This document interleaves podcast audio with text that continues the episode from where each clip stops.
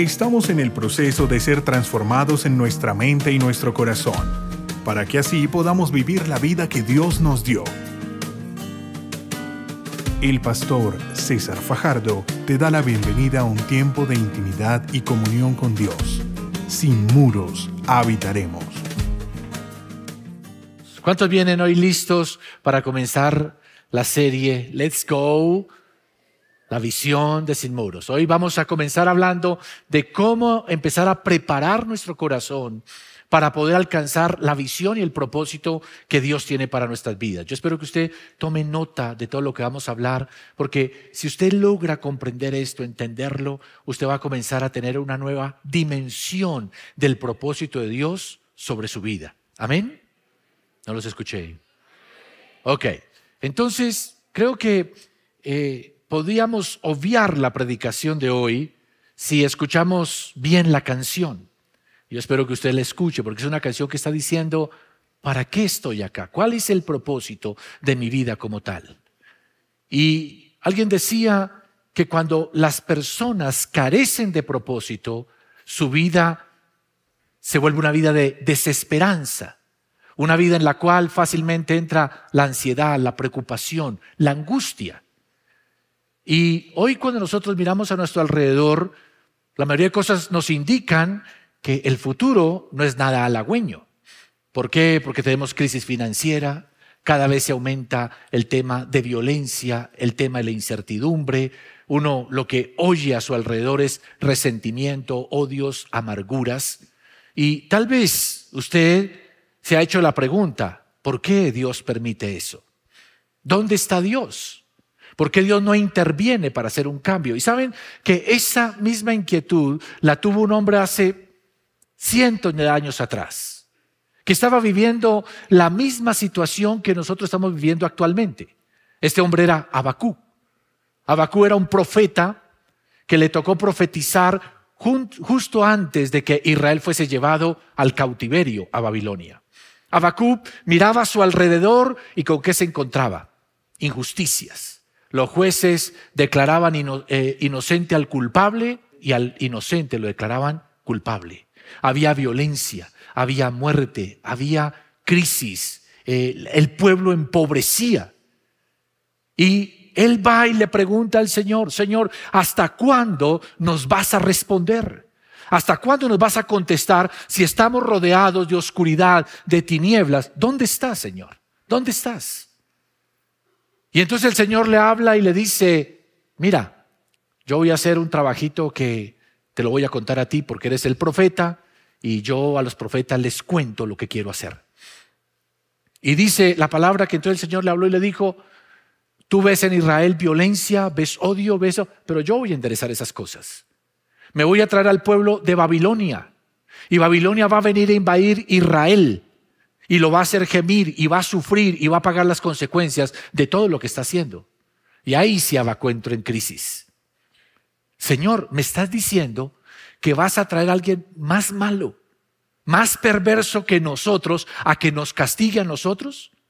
Señor, ¿qué te está pasando? ¿Dónde está el sentido común? ¿Dónde está tu justicia? ¿Dónde está tu misericordia? Y esto sí me lo tienes que responder. Y en el capítulo 2 dice, y me voy a parar aquí como un centinela y voy a quedarme esperando esa respuesta porque me tienes que explicar por qué estás haciendo esto. ¿Cómo traes un pueblo más perverso a que nos destruya a nosotros cuando ellos van a adorar a sus dioses? Y le van a atribuir la victoria a sus dioses y a ti te van a menospreciar. Y es cuando el Señor entonces le habla a Habacuc de que le va a dar la visión y le va a decir qué es lo que él quiere hacer. Cuando usted va a Habacuc capítulo 2, de 2 al 4, dice, entonces el Señor me respondió diciendo, escribe la visión y grábala claramente en tablas para que corra el que las lea. Aunque por un tiempo la visión tarde en cumplirse, al fin ella hablará y no defraudará aunque tarde, espéralo, pues sin duda vendrá y no tardará. He aquí aquel cuya alma no es recta dentro de sí está envanecido, pero el justo por la fe vivirá. Dios está colocando delante de Habacuc dos clases de personas, el altivo, el soberbio, el malo, y por otro lado el justo, el que vivirá por la fe. Y la visión que el Señor le dice, escribe y corre, es muy sencilla. Aunque venga la dificultad, aunque venga el problema, el justo por la fe vivirá. Pero el vanidoso, el altivo, el soberbio, el que no quiere ver el propósito de Dios, será avergonzado y será tenido un poco. Los babilonios podrían ser muy altivos, muy poderosos, pero al final iban a terminar avergonzados. Pero si Israel caminaba en la fe y confiaba en el Señor, ellos serían restaurados y serían levantados. Ahora Abacub sabe para dónde van las cosas. Ahora Abacú sabe qué va a pasar con el soberbio y con el altivo, pero también sabe qué va a pasar con aquellos que confían en el Señor, porque ahora él tiene la visión de Dios. Y le corresponde a él escribirla de manera clara para que todo el mundo la entienda, para que todo el mundo comience a moverse en esa dirección, para que comience a propagarse de la misma manera. Y Dios, así como no ha cambiado la maldad de la época de Abacú, Dios tampoco ha cambiado en sus propósitos. Y así como la misma inquietud de Abacú hace cientos de años es la misma que tenemos hoy, la visión de Dios para nosotros sigue siendo exactamente la misma. La diferencia está en que no la estamos entendiendo. Si nosotros vamos a hablar de visión, tenemos que entender ante todo qué es una visión. Una visión simplemente es la revelación del propósito de Dios, de la voluntad de Dios para nosotros, para nuestras vidas, para ti y para mí. Eso es una visión. Es cuando Dios te dice a ti, esto es lo que yo voy a hacer, esto es lo que va a pasar. Y yo les puedo decir hoy con toda la confianza, ¿cuál es la visión de Dios para este tiempo? Hermanos, ustedes verán de aquí en adelante conflictos, luchas, dificultades, problemas, pero al mismo tiempo Dios va a comenzar un mover de su espíritu, una restauración, un levantar de su iglesia, de su pueblo, de sus hijos, y comenzará la luz a resplandecer en medio de las tinieblas. Hoy por hoy muchas personas no lo perciben. Algunos miran las cosas con indiferencia, aquí no va a pasar nada, sí va a pasar. Otros lo ven de la manera negativa. Esto es lo peor que nos puede pasar. Pero no estamos viendo lo que Dios tiene para nosotros. No estamos comprendiendo ese propósito de Dios, que el propósito de Dios es que nosotros nos levantemos y comencemos a ser la clase de personas que Dios nos está llamando a ser a la luz de esa visión. Si Dios va a hacer resplandecer la luz en medio de las tinieblas, ¿quiénes van a hacer la luz en medio de esta generación? ¿Quién va a ser la luz? ¿Quién va a ser la luz? ¿Quién va a ser la luz? Si nosotros no entendemos esto, entonces no estamos comprendiendo hacia dónde Dios quiere moverse. Y simplemente le digo, si no lo hacemos nosotros, Dios se levantará a cualquier otro, porque para el Señor no hay nada imposible y que Él cumple su palabra, la cumple. Por eso Dios quiere revelar ese propósito, es decir, este es un tiempo en que yo quiero restaurar, quiero levantar, porque la visión de Dios es de restauración. ¿Qué quiere restaurar Dios? Quiere restaurar su tabernáculo caído. Hoy por hoy la gente tiene el concepto de que Dios simplemente es un cajero que hay que buscar para que me dé, pero no la visión de un Dios que es todopoderoso, que es el Señor y que es digno de adoración, de alabanza, de exaltación. Y si algo el Señor quiere restaurar, es esa adoración. Que otra vez el Señor vuelva a ser sentado en el trono de la iglesia, que vuelva a ser el centro de la iglesia, pero que también el Señor sea el centro, el trono de nuestro corazón. De tal manera que nosotros vivamos una visión de adoración donde digamos, Señor, vamos a levantar tu nombre, voy a exaltarte, voy a glorificarte, con mi vida te voy a honrar. Porque la visión de Dios es esa. Nos quiere decir, si ustedes comienzan a adorarme, comienzan a honrarme, yo comenzaré a manifestarme en medio de ustedes. No sé si ustedes han escuchado en estos días las noticias de lo que está pasando en una universidad de los Estados Unidos. Un grupo de jóvenes se reúnen en la capilla, como lo hacen todos los días, a tener su devocional. Viene la persona que dirige el tiempo de oración y predica sobre Romanos capítulo 12. Y después de predicar, eleva una oración, se baja de la plataforma y se va. Pero después de que está fuera, se queda pensando y dice, voy a volver a la capilla. Y cuando vuelve, encuentra a esos jóvenes quebrantados, llorando en el altar. Y luego comienzan a venir más estudiantes. Y se vuelve un mover del Espíritu Santo, de adoración. Y llevan ya varias semanas, día y noche, cantando, arrepintiéndose, adorando. Eso es un despertar espiritual y esa es la visión de Dios. Hoy miles de estudiantes de diferentes partes de los Estados Unidos están yendo a esa universidad para ser parte de ese mover de Dios. Y lo más interesante es que otras universidades están empezando a experimentar exactamente lo mismo. ¿Por qué? Porque simplemente eso es lo que Dios se propone hacer en los últimos tiempos. Viene el tiempo, hermanos, en que Dios se va a levantar y restaurando esa adoración. La vida de las personas van a ser tocadas, cambiadas. Yo puedo decirles con toda sinceridad, miles de jóvenes vendrán a los pies del Señor Jesucristo. Miles de personas correrán a decir, necesitamos esa presencia de Dios. Necesitamos el mover de Dios. Y miles de personas van a genuinamente arrepentirse, a tener cambios de vida. Dios va a comenzar por sacar la religiosidad de la iglesia. Israel era un pueblo que supuestamente tenía el templo, tenía el tabernáculo, pero estaban lejos de Dios. Por eso el Señor Jesús decía, este pueblo de labios me honra, pero su corazón está lejos de mí. Y parte de la visión de Dios para este tiempo es volver a que nosotros busquemos a Dios de corazón genuinamente con todo nuestro ser, con pasión, no dándole a Dios las sobras, las migajas, sino haciéndolo realmente el Señor de nuestra vida. Porque cuando hacemos esto, nuestra vida comienza a ser transformada, cambiada, y nosotros entramos en otra dimensión de la relación con Dios. Es bueno que te preguntes hoy, ¿yo entiendo lo que Dios quiere hacer en este tiempo? ¿Estoy viviendo a la luz de lo que Dios quiere hacer? Porque hoy por hoy la mayoría de personas hacen montones de cosas y en algún montón de cajones que tienen, alguno lo ocupa el Señor. Ahí está Dios dentro de una multitud de cosas. Pero vas a tener que sacar al Señor del cajón y ponerlo en el primer lugar, levantarlo, exaltarlo, porque si lo levantas y lo exaltas, entrarás en lo que es la visión de Dios para este tiempo. ¿Me escuchó o no me escuchó? Porque Dios quiere restaurar esa adoración. Por eso la Biblia dice que cuando Jesús vino acá, nos enseñó y nos dijo, el Padre está buscando adoradores en espíritu y en verdad. ¿Dónde está el lugar de Dios en nuestras vidas? ¿Dónde está el lugar de Dios en el culto? No, yo vengo a la iglesia. Sí, pero vienes más por el café, que por realmente venirlo a adorar. Porque si viniéramos a adorarlo, llegaríamos muy puntual y apenas en el primer acorde aquí, yo estaría ahí para adorarle. Si realmente el Señor es el Señor de nuestra vida. Porque hermanos, la iglesia como está actualmente, como tú y yo estamos en este momento, no vamos a impactar el mundo, no vamos a levantar el nombre de Dios. Dios tiene que hacer cambios en nuestra manera en que lo estamos adorando. Porque cuando Dios comienza a manifestarse, Él viene y renueva las cosas, renueva el corazón. Yo doy gracias al Señor porque digo, Señor, ¿cómo ha sido de bueno? Yo recuerdo la primera vez que llegamos a este lugar. Aquí dentro, terrible, lo más feo del mundo. Afuera, durmiendo habitantes de calle, llenos de drogas, montones de problemas. Teníamos que contratar un bus aquí afuera para que nos sacara las personas después de la casa de oración a la Caracas. Porque aquí para arriba era imposible subir por lo peligroso que era.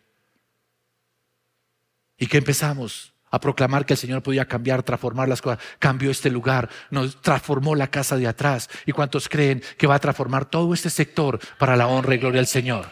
Yo sé que Dios tiene esa visión. Tiene ese propósito de cambiar para bien las cosas. La gran pregunta es, ¿podemos cambiar este lugar? ¿Podemos cambiar lo de atrás? ¿Podemos cambiar el sector? ¿Pero podrá el Señor cambiar nuestro corazón? ¿Podrá cambiar nuestras actitudes? Porque si nosotros necesitamos comenzar a ser la clase de iglesia que realmente adora al Señor. ¿Cómo lo adora? Porque viene y canta aquí. Porque cada vez que habla, sus palabras edifican. Porque en su casa usted es un hombre y una mujer que dan testimonio y ejemplo a sus hijos. En su trabajo usted hace las cosas con excelencia porque su trabajo es adoración a Dios. Cuando usted administra cualquier cosa, honra a Dios con lo que Dios le da, porque usted está buscando que en todo el Señor sea honrado. Porque la visión de Dios es restaurar su adoración. Pero hoy creo que Dios nos está diciendo, hijos, este es el tiempo. Levanten mi nombre, levánteme, póngame en alto y yo atraeré a muchos y levantaré también sus vidas. Porque la visión de Dios es que honremos al Dios Todopoderoso, al único que es digno de alabanza y de gloria, al único Señor de toda la tierra. ¿Cuántos pueden decir amén de corazón a Él? Pero la visión también se tiene que convertir en esa brújula, en esa brújula que ahora entendiéndola, yo sepa hacia dónde voy, de qué manera tengo que empezar a vivir. Habacuc una vez entendió, comenzó a hacer los ajustes en su vida para empezar a vivir conforme a lo que Dios le estaba mostrando. Yo le hago la pregunta hoy a usted. Si Dios está diciendo, yo quiero que me adores, que me honres, que en lo que hagas me exaltes, ¿tendría usted que hacer algunos ajustes en su vida? ¿Ajustes de qué clase, por ejemplo? ¿De qué de clase tendría que hacer? Tiempo, excelente, tiempo. Tendríamos que hacer ajustes a nuestro calendario. ¿En qué lugar vamos a colocar el Señor? ¿Dónde vamos a colocar espacios para honrarle? ¿Qué otro tipo de, tipo de ajustes tendríamos que hacer? ¿Ah? Hábitos, disciplina, ¿ah? la calidad de vida que nosotros tengamos. Porque hermanos, nosotros comenzamos a ser el reflejo de lo que Dios está haciendo. Y Dios quiere que empecemos nosotros entonces a permitir, escúcheme bien lo que voy a decir, permita que Dios transforme su vida. Permita que el Señor transforme su vida. No venimos aquí simplemente a Señor, tú eres grande, poderoso. Si lo hacemos de corazón, le digo una cosa, cuando la adoración se hace de corazón, usted nunca vuelve a ser el mismo. Y yo les pregunto a ustedes honestamente, ¿cuántos de ustedes su vida cambió en un momento, en un encuentro con Dios, en un toque con Dios? ¿Cierto que sí? ¿Y por qué nos estancamos y no seguimos cambiando? Tal vez no estamos adorando y al no adorar no estamos dejando que el Señor transforme nuestras vidas. Yo sé que yo paso a cualquiera de ustedes aquí al frente y le digo, cuéntame en qué Dios lo llevó a cambiar. Y usted me va a decir, yo era un borracho, ahora me encontré un joven aquí en la entrada. Y me decía, pastor, yo era habitante de calle, vine a Sin Muro siendo habitante de calle, fui a la fundación, mi vida cambió, ahora llevo un año totalmente limpio y Dios está sacando mi vida adelante. Porque cuando alguien se encuentra con Dios, nunca será su vida igual. Pero si uno quiere seguir cambiando y transformando su vida, se tiene que volver a conectar con Dios. Y hay personas que hoy simplemente asisten por cumplir pura religión. Pero Dios no te llamó a ser un religioso, Dios te llamó a ser un adorador. Entonces tienes que levantarte y decir, Señor, aquí está mi vida. ¿Qué hay que cambiar? Mi agenda. Señor, ayúdame a cambiar mi agenda. La manera en que yo hablo, Señor, ayúdame a cambiar mi manera de hablar, mis actitudes, mis pensamientos, las cosas que tengo en mi mente, en mi corazón que me limitan, cámbialas porque yo quiero ser parte de la visión de lo que tú quieres hacer. Porque cuando tú entras en esa dimensión, es ahí cuando realmente tu vida comienza a ser esa luz que Dios está buscando que tú seas. Por eso yo sé que en este tiempo en ese levantarse de honrar al Señor, de exaltarlo, yo voy a empezar a ver aquí hogares restaurados, vidas cambiadas, jóvenes de las calles viniendo al Señor Jesucristo, jóvenes en las universidades que ahora están engañados con una serie de cosas, Dios va a hacer una hora y va a quitar la venta y los jóvenes serán la fuerza del avivamiento y el despertar espiritual sobre esta nación y vendrán épocas en las cuales miles vendrán a Cristo porque en el tiempo de la oscuridad la luz va a resplandecer y donde hay luz el Señor va a atraer a los que están perdidos. Tenemos que levantarnos en este tiempo y empezar a decir, Señor, toma mi vida y transfórmala, cámbiala porque cuando nosotros entendemos realmente lo que Dios quiere hacer, pues entonces empezamos a ajustar. Dios va a traer un mover de Dios, un mover de su presencia, va a traer esa adoración. Yo quiero que mi vida cambie para ajustarme a eso que Dios quiere hacer. ¿Me está escuchando o no me está escuchando? Un hombre iba por una carretera, sabía que tenía que estar en un lugar determinado, pero después de andar un buen tiempo se dio cuenta que no se ubicaba. Y él dijo, estoy perdido. Así que rápido buscó un pueblo al, lado de la carretera, entró en ese pueblo y vio a una persona ahí sentada en una silla a la puerta de una tienda. Fue con su carro, se acercó y le dijo, Señor, estoy perdido. Y el hombre del, del lugar le contestó, venga, ¿usted sabe dónde está? Dijo, sí, acabo de ver el letrero del pueblo y ya sé cómo se llama este pueblo. ¿Usted sabe a dónde va? Sí, yo sé a dónde voy, es a tal pueblo. Ok, entonces usted no está perdido. Usted sabe dónde está, usted sabe a dónde quiere ir. Solamente necesita enderezar el rumbo para ir al lugar correcto. La gente está perdida cuando no sabe ni dónde está ni para dónde va. Pero nosotros sabemos dónde estamos. Si usted evalúa su vida con respecto a ser un verdadero cristiano, uno que adora a Dios, ¿lo estoy siendo? Y es una pregunta que no tiene que responderme a mí, se tiene que responder al Señor. ¿Es Cristo la prioridad de mi vida? ¿Mi vida está contribuyendo a hacer la obra de Dios? ¿Mis talentos, mis dones están sirviendo al Señor? Si usted honestamente tiene que decir, no, no tengo ese fuego, no tengo esa pasión. Hace tiempo soy un religioso y dejé de ser un enamorado del Señor. Entonces usted sabe dónde está. ¿Usted sabe a dónde Dios lo quiere llevar? ¿Sabe a dónde lo quiere llevar? ¿Qué quiere el Señor que nosotros seamos? Esos adoradores, esos que sabemos que nacimos para amarle. Y si usted está aquí y sabe que tiene que llegar aquí, usted no está perdido. Simplemente tiene que hacer qué? Los ajustes del rumbo. Cambiar en lo que tiene que cambiar. Transformar su vida. Porque esa es la visión que Dios nos ha dado. Lo que Él nos dice, yo quiero que usted sea una iglesia que me adore y la vida de las personas que vienen aquí cada día se renueven, se transformen, se vayan cambiando cada vez más a la imagen del Señor Jesucristo. Eso es lo que Él quiere.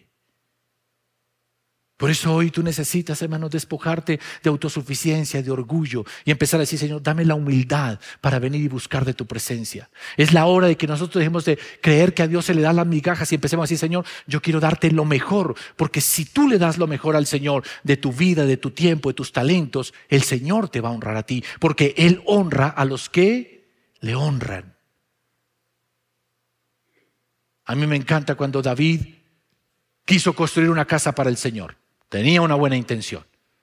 Y fue y llamó al profeta Natán y le dijo, Natán, mira, mi casa es impresionante, es muy linda, es un palacio, pero el Señor todavía está, su tabernáculo es una carpa y su arca habita en una, en una tienda. Voy a construirle un templo. Y Natán le dice, hágale, mi hijo, que Dios está con usted. Pero esa noche Natán tiene una visión. ¿Qué tuvo Natán? Una visión. Y en esa visión ¿Qué vio Natán? Que David, que el Señor le habla, decía, David ha tenido disposición de construirme una casa y me agrada eso. Pero la visión, la voluntad de mi parte para con él es, él no me construirá casa, me la construirá su hijo y quiero que le digas que su hijo me servirá y que su descendencia estará eternamente en el trono. Y que si alguno se equivoca yo lo corregiré, pero no lo desecharé. Cuando Natán, dice la palabra textualmente, específicamente dice, Natán vino y le dio la visión a David conforme le fue dada. ¿Qué fue y le dijo? Mira, el Señor me acaba de decir, no construirás el templo, lo construirá tu hijo y tú serás con tu descendencia por siempre en el reino de Israel. David puede haber dicho, bacano, Dios va a hacer todo esto. No, dice que se levantó y fue y se sentó delante del Señor. Y lo primero que hizo fue adorarlo. Le dijo, Señor, tú eres soberano. Tú eres el Dios Todopoderoso. Cuando una persona entiende la visión, se vuelve un adorador porque empieza a comprender lo que Dios quiere hacer con su vida. Cuando no, somos religiosos. Y luego el que dice, dice Señor, ahora cumple esa visión, cumple esa promesa, comienza a anhelar que eso se haga una realidad. ¿Y qué hace? ¿Sigue como si no hubiera pasado? No. Inmediatamente comienza a hacer preparativos para el templo. Lo primero que hace es meterse con Dios, consigue los planos y luego comienza a juntar oro, madera, piedra en cantidades industriales. Porque él dice, aunque yo no voy a construir el templo, yo sé a dónde Dios quiere ir y yo voy a comenzar a contribuir a que ese sueño se haga una realidad. Contribuir. Él ajustó su vida a lo que Dios le estaba diciendo ahora. Y Dios está diciendo a nosotros hoy, si yo quiero una iglesia avivada, llena del fuego del Espíritu Santo, que me adora, que me sirve con todo el corazón, en cualquier espacio, ¿qué se supone que debes hacer? ¿Qué se supone que hagas tú o que haga yo? ¿Qué tenemos que hacer? Ajustar nuestra vida a eso que Dios quiere hacer. Hermanos, si Dios nos dice, quiero que me exalten, que me honren, por favor, tome los tiempos de adoración como algo que realmente es importante. Cuando el Señor dice quiero una iglesia que sea luz en medio de las tinieblas, que toque la vida de otros, hermano, involúcrese y diga, ¿cómo puedo servir? Porque cuando Dios habla su visión, Él espera que usted sea el que tiene fe y el justo por la fe, el justo por la fe vivirá, porque cree y dice, yo voy a actuar conforme a eso. Pero dice la palabra, mas el que no es recto en su corazón anda envanecido. Sí, porque eso es lo que está pasando actualmente. Nadie quiere vivir conforme a lo que Dios dice. Al contrario, quieren que Dios se ajuste a lo que ellos dicen y que hagan lo que ellos dicen. Y no nos equivoquemos. El Señor es el Salvador, el Redentor, el Sanador, el Libertador, pero sigue siendo el Rey de Reyes y Señor de Señores, digno de que nosotros nos sujetemos a su voluntad. ¿Me escuchó o no me escuchó?